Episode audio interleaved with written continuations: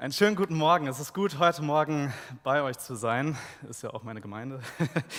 Es ist schön, einfach gemeinsam diesen Gottesdienst äh, zu feiern. Vielen Dank für die Textlesung, für die Bilder, die das alles nur so wunderbar veranschaulichen. Wir befinden uns in unserer Predigtreihe Post an die Galater. Und wir sind auf der Zielgeraden, die vorletzte Predigt. Und dann kommen weitere Predigtreihen im Anschluss. Und wir sind schon, schon sehr gespannt, ja, was da noch sich alles dann tun wird. Und wer eine Bibel mitgebracht hat, den lade ich ein, sie aufzuschlagen in dem Text, den wir gerade gelesen haben, in Galater Kapitel 6, die Verse 1 bis 10. Wenn ihr zu Hause seid, nehmt euch noch schnell eine Bibel irgendwo aus dem Regal, rennt los.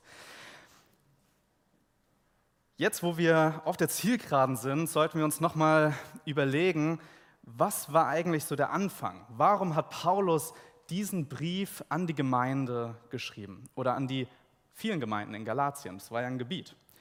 Und er hat diese, diesen Brief geschrieben, weil etwas passiert ist mit dieser Gemeinde. Paulus hat diese Gemeinde gegründet und so. Und es ist etwas schiefgelaufen. Und was ist schiefgelaufen? Sie haben angefangen, sich von Jesus, von dem Kreuz, von demjenigen, der sie frei macht, wegzubewegen, wieder hin zu dem Gesetz. Ja, die haben wieder angefangen, alles Mögliche zu tun. Die haben angefangen, sich wieder beschneiden zu lassen, ja, um irgendwie in den Bund der Juden da einzutreten und wollten das Gesetz halten. Und es führte auch zu Spannungen innerhalb der Gemeinde. Und Paulus hat diesen, wie auch letztendlich alle Briefe, die er geschrieben hat, geschrieben, um die Gemeinde auf einen richtigen Weg zu bringen, um sie wieder zu korrigieren. Ja, die war auf einem falschen Weg, auf einem falschen Weg, der nicht zum, ins ewige Leben geführt hat, sondern auf dem Weg, der ins Verderben geführt hat, so wie wir das gerade auch gelesen haben. Und die Gemeinden brauchten Korrektur. Und ich denke, das ist ganz wichtig, weil wir das jetzt einfach nochmal in diesen Schlussworten, es sind noch nicht die letzten Worte von dem Brief, aber wir hören das in diesen Schlussworten nochmal raus. Wir werden gleich sehen, es wird um Korrektur gehen. Und auch wir brauchen Korrektur. Als Einzelperson brauchen wir Korrektur, aber auch als Gemeinde brauchen wir immer wieder Korrektur. Dass wir hin zu dieser Traumgemeinde, wie Jesus sie sich vorstellt, dass wir da hingehen und, und uns nicht irgendwie abbringen lassen. Und Korrektur ist nicht irgendwie was Schlimmes. Manchmal ist es schlimm, wie Korrektur angebracht wird, ja, also wie das vermittelt wird, das ist dann schlimm. Aber an sich ist Korrektur nichts Schlimmes. Und auch wir brauchen das heute Morgen als Gemeinde, dass wir uns von Gottes Wort korrigieren lassen. Und wir wollen beten und dann steigen wir ein.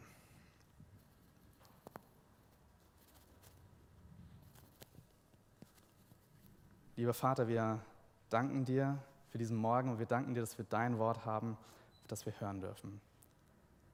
Und du siehst die zehn Verse, die vor uns liegen.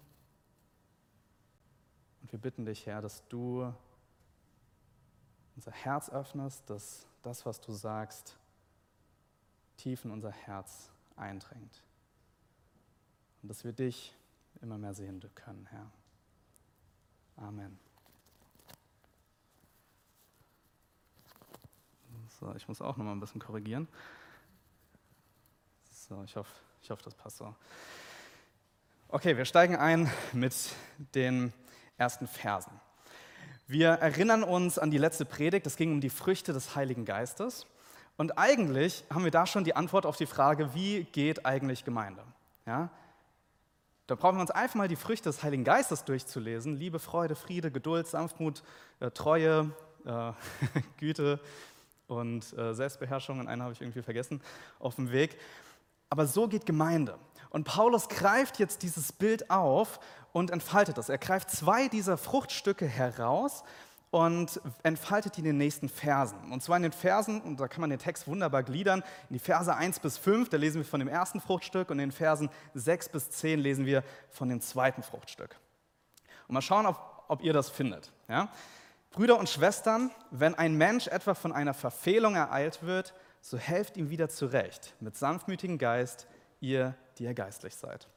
Welche Frucht finden wir hier? Sanftmut, genau. Also mit sanftmütigem Geist. Das ist das, was Paulus herausgreift und er wendet es auf ein Beispiel in der Gemeinde an. Auf ein konkretes Beispiel in den Galatern. Denn bei den Galatern sah es ganz, ganz anders aus. Bei den Galatern sah es folgendermaßen aus. Wenn ihr euch aber untereinander beißt und fresst, so seht zu, dass ihr nicht einer vom anderen aufgefressen werdet. Das hat Paulus der Gemeinde vorher gesagt. Also anstatt sich gegenseitig aufzuhelfen mit einem sanftmütigen Geist, haben die angefangen, sich anzuknabbern. Ja, haben wir vielleicht beim vorletzten Fußballspiel auch gesehen. Und hier gibt es zwei Personen. Und wir beide, oder wir sind beide Personen. Zu manchen Zeiten sind wir die eine Person, zu manchen Zeiten die andere Person. Auf der einen Seite gibt es den einen Mensch, der von einer Verfehlung ereilt wird. Und der braucht Korrektur. Der braucht jemanden, der auf ihn zugeht und mit ihm redet. Und das ist die erste Person. Und das ist ganz, ganz wichtig, diese Frage, die ich uns, uns stellen möchte. Und ich habe vier Fragen und wer was zum Schreiben hat, kann die gerne mit aufschreiben und in der Woche mitbewegen oder im Hauskreis. Die erste Frage ist, bin ich bereit, mich korrigieren zu lassen? Bin ich bereit, von meinem Herzen her, dass jemand auf mich zukommen darf und ansprechen darf, Jojo, in aller Liebe, aber ich sehe eine Sünde in deinem Leben. Ich sehe, dass da irgendwas nicht richtig läuft. Und die Frage ist, bin ich bereit, das anzunehmen? Bin ich bereit, dass jemand auf mich zukommen darf und das sagen darf? Und ich erinnere mich an ein Beispiel vor ein paar Jahren. Da kam eine Freundin auf mich zu und sagte, Jojo, so wie du mit dieser Personengruppe umgehst, das ist nicht gut. Und ich weiß, meine erste Reaktion in meinem Herzen war, ich will das nicht annehmen. Nein, nein, das ist so nicht. Und da fangen wir an, uns zu entschuldigen, wir fangen an, Abers zu sagen und so weiter, anstatt die Korrektur einfach mal anzunehmen. Und da habe ich gemerkt, irgendwas kämpft da in mir und ich will das nicht annehmen. Und dann habe ich es doch angenommen und bewegt und es hat einen riesen Stein in meinem Leben losgetreten. Es hat mir einen riesen blinden Fleck aufgezeigt.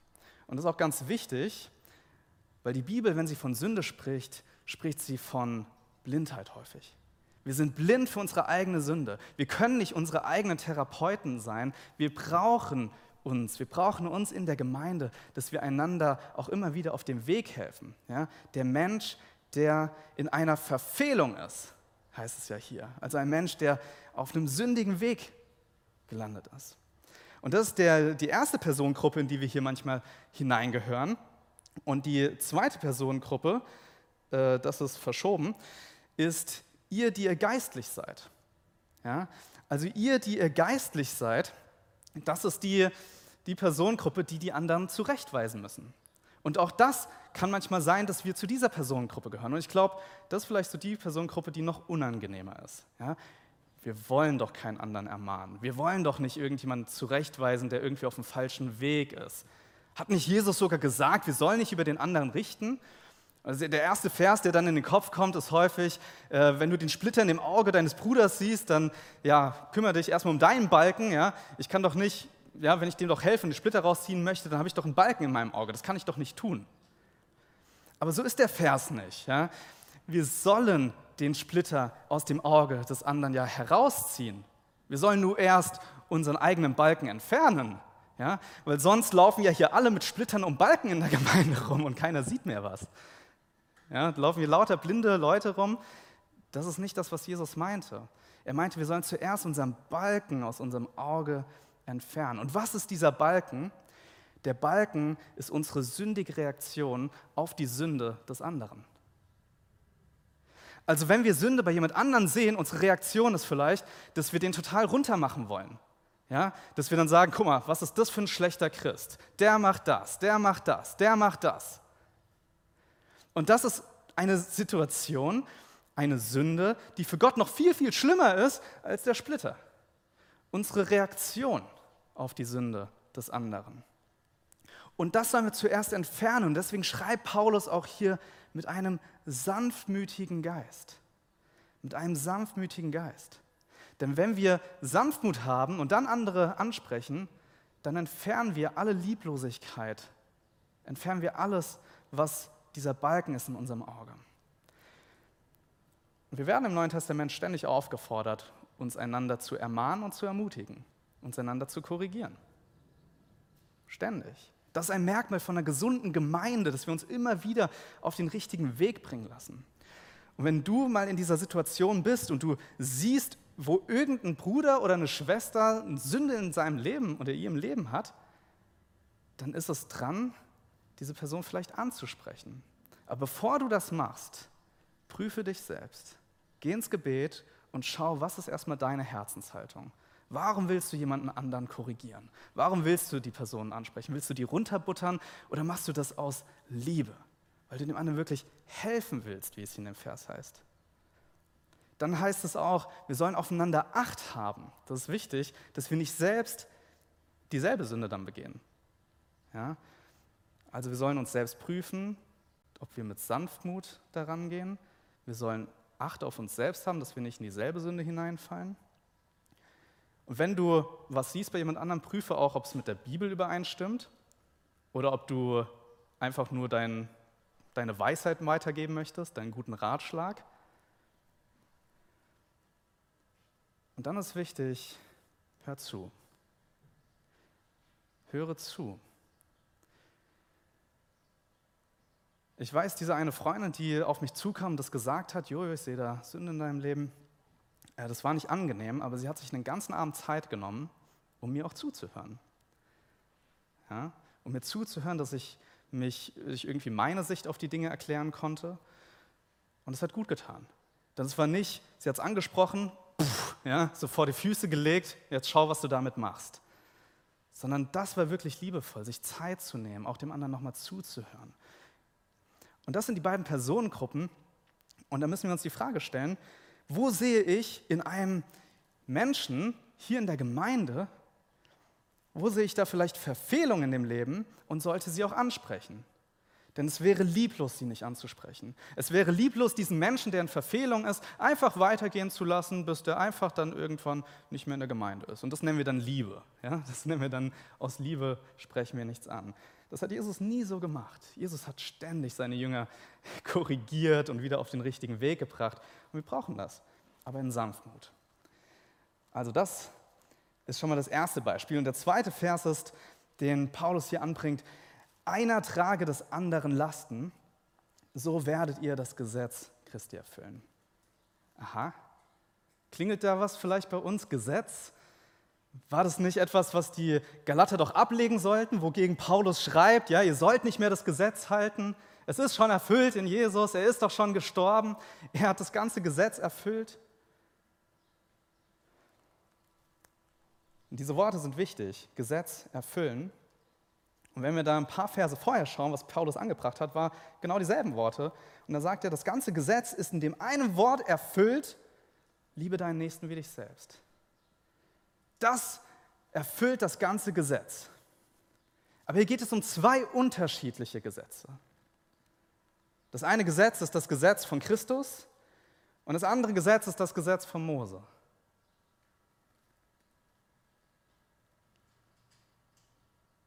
Wo ist der Unterschied?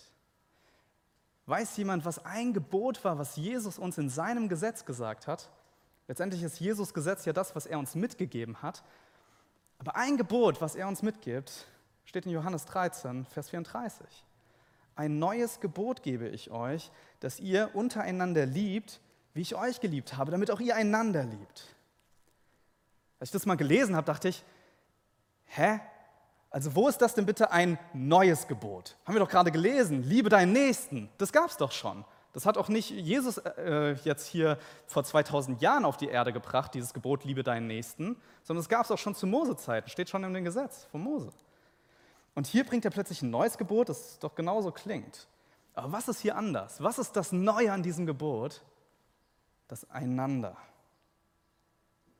Wenn die Markierungen nicht passen, äh, dann stimmt irgendwas mit der Formatierung nicht, also lasst euch nicht verwirren. Ja, das Einander ist unterstrichen, nicht das auch ihr. Einander, das ist das Neue. Jesus hat seine Gemeinde eingesetzt, damit wir einander lieben, damit wir einander ja, uns dienen, gegenseitig, wie er uns gedient hat. Ja?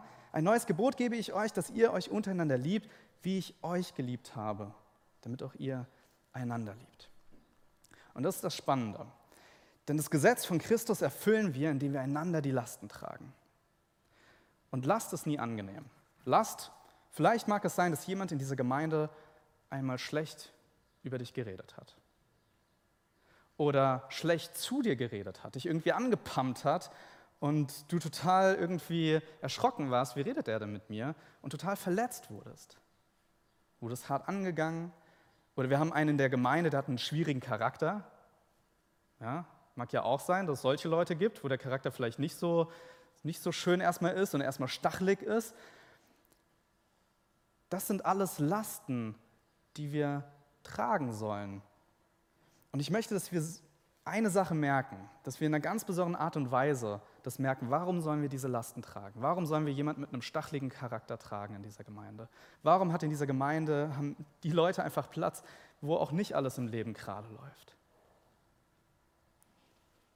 Weil Christus deine Last getragen hat. Weil Jesus deine Last getragen hat. Weil Jesus deinen stacheligen Charakter ans Kreuz genagelt hat. Alle deine Sünde hat er genommen und aus Liebe ans Kreuz geschlagen. Und er starb für dich am Kreuz, dass deine Sünde vergeben ist. Warum sollst du die Last des anderen tragen? Warum ist das nicht optional, sondern ein Muss? Weil Jesus deine Last getragen hat. Und diese Last war sehr viel schwerer als das, was du von jemand anderem tragen musst. Es gibt eine Geschichte von einem Afrikaner, äh, Roy Hession erzählt die, ist ein Evangelist aus dem letzten Jahrhundert. Und, und er sagt, äh, dieser, dieser Afrikaner, den er zitiert, der sagt, eines Tages hatte ich einen Traum und ich sah Jesus mit einer ganzen Last auf seinem Rücken. Und er ging einen steilen Berg hoch. Und, und ich sah ihn und ich fragte ihn, Herr, trägst du die Last der Welt? Und Jesus hat ihm geantwortet, nein, nur deine. Und so ist Jesus. Ja? Er hat deine und meine Last getragen. Er trägt dich und er trägt mich. Und deswegen dürfen wir einander tragen.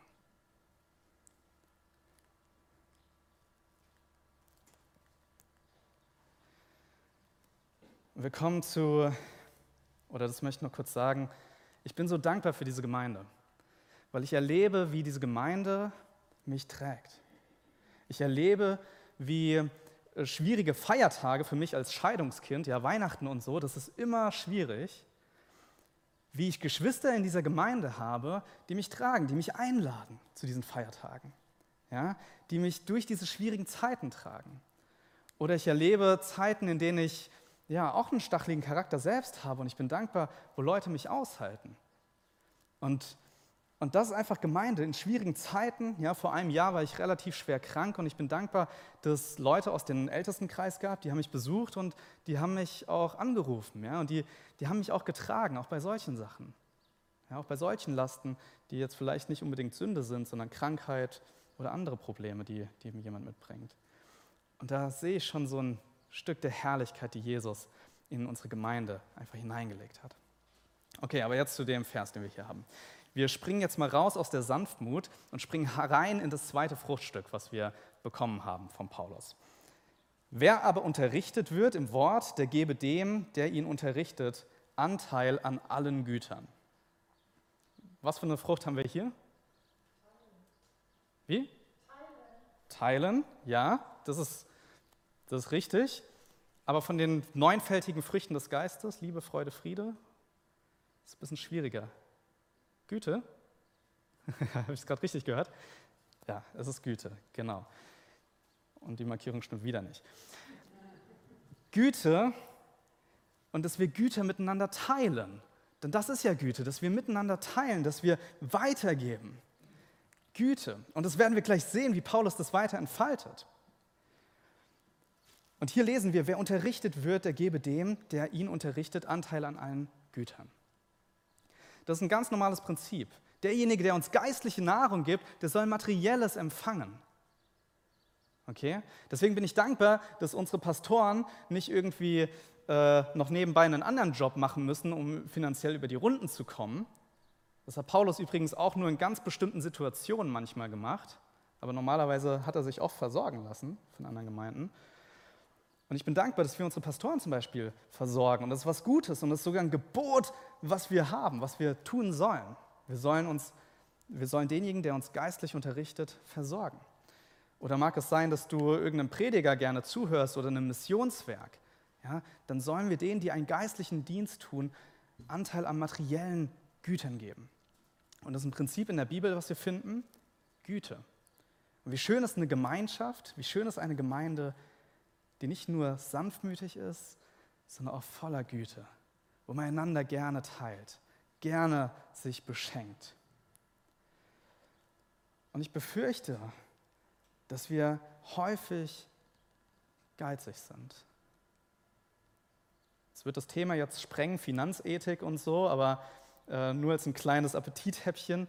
Von dem Zehnten lese ich im Neuen Testament gar nichts. Ja, von dem bekannten Zehnten. Vielmehr geht es darum, um aus Freude zu geben. Und wie wir gleich lesen werden, viel zu säen.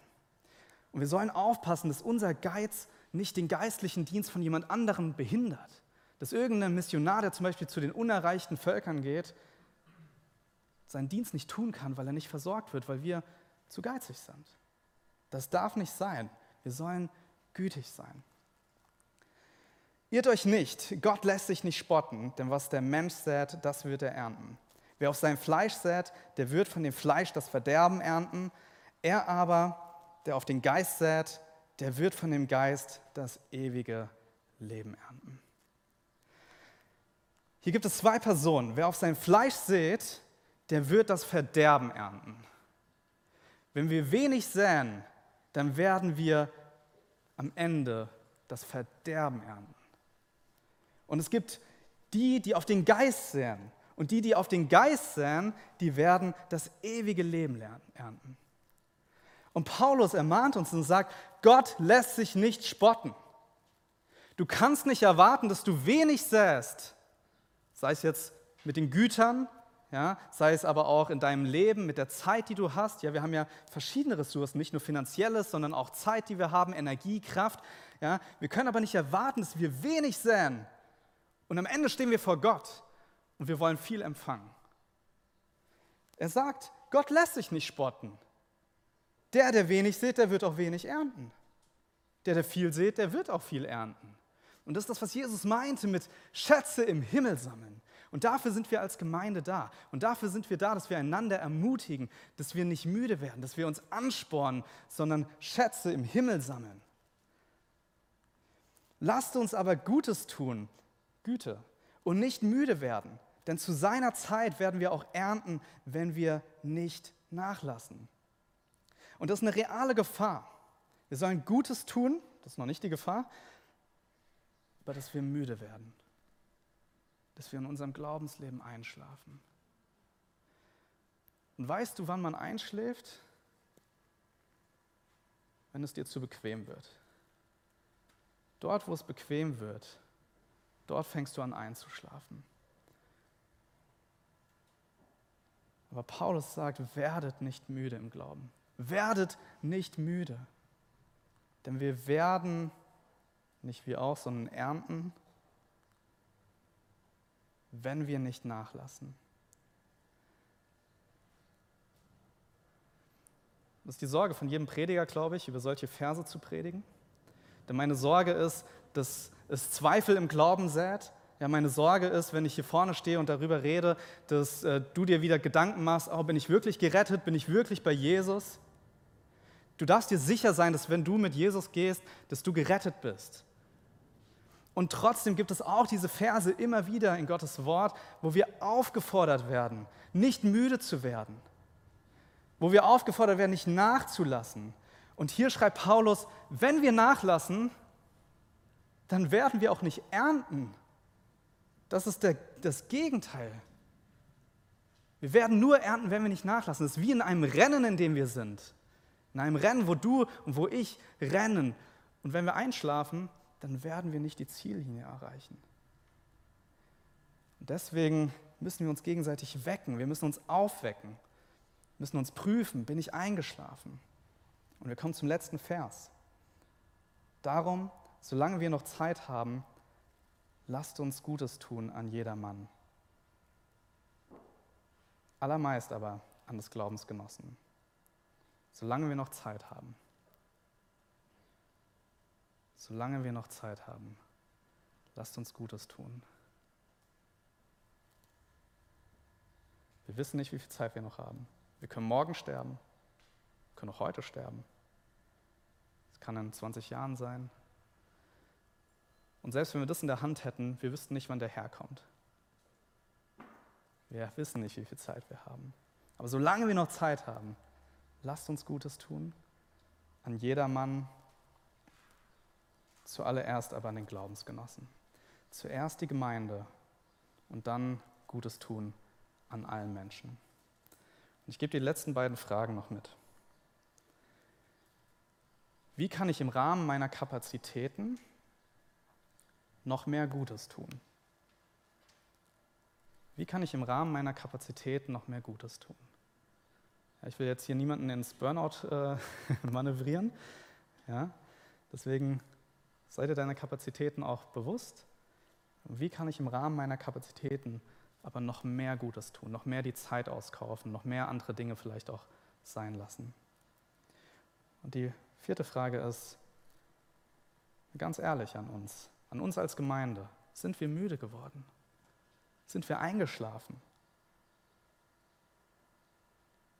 Und eine Frage an jeden, an uns persönlich, wo du dich im Glauben persönlich fragen musst, bin ich müde geworden? Und darf mich jemand wecken? Bin ich offen dafür, dass mich jemand wachrütteln darf? Dass ich wieder aufstehe und weiter in dem Rennen laufe? Und ich bin mir bewusst, dass die Dinge, die ich gerade gesagt habe, die machen ein Zusammenleben in der Gemeinde sehr unbequem. Aber wenn wir das mit einem Geist der Sanftmut leben, und wenn wir eine Gemeinschaft sind, die voller Güte ist, dann wird unsere Liebe, die wir in der Gemeinde leben, immer tiefer und echter und tiefer und echter und tiefer und echter. Amen.